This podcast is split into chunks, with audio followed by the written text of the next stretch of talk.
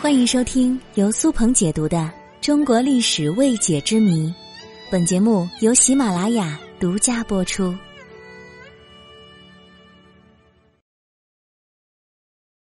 考古发掘后，被发掘的古尸是怎么安置的呢？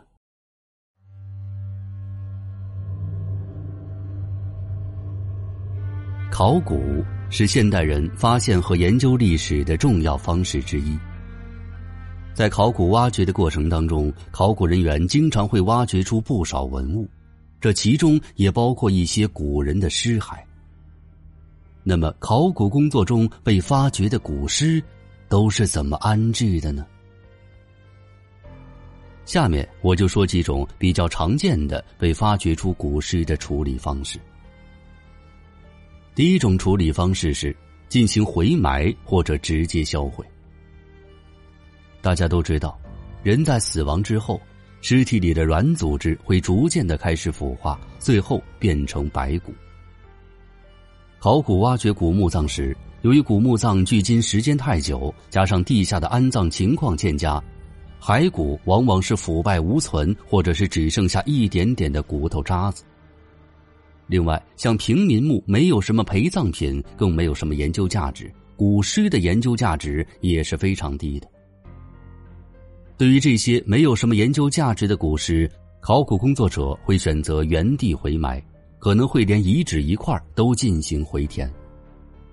在回填的过程当中，也会举行一些简单的仪式，以示对往生者的尊重。第二种方式就是存入库房，作为未来研究的标本和材料。考古发掘的有价值的古尸，一般会选择运回实验室进一步研究，比如研究死者是男是女、是如何死亡的等等。通过相关的研究，可以推断出古墓的年代、主人的性别以及去世的原因。而科研工作者会对这些古尸进行标号、消毒、防腐处理之后，进入库房保存。以备日后各个学科对这些遗体进行再一步的深入研究，比如进行病理学的分析、DNA 的测试等等。而第三种处理方式就是进入博物馆进行展览了。部分有展示价值的古尸会被博物馆保存和研究使用，比如辛追夫人尸尸，它的价值可是无法用金钱去衡量的了。在投放到博物馆进行展览和参观的时候，国家都需要投入大笔的资金去进行维护。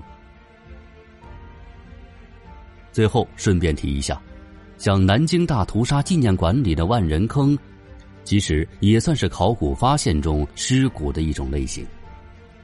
这个是为了还原历史、铭记伤痛、教育后人，所以震撼的保留了所有原貌。如此大规模的保留下来是极其特殊的。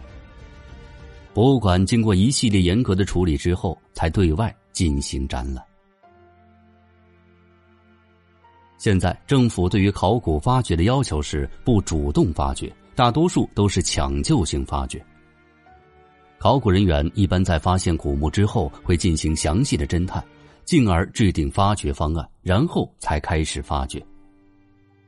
在这个过程当中，对于古墓中的所有东西都会进行很好的保存和处理，不再像以前那样因为技术不成熟而导致了许多古尸和文物遭到破坏了。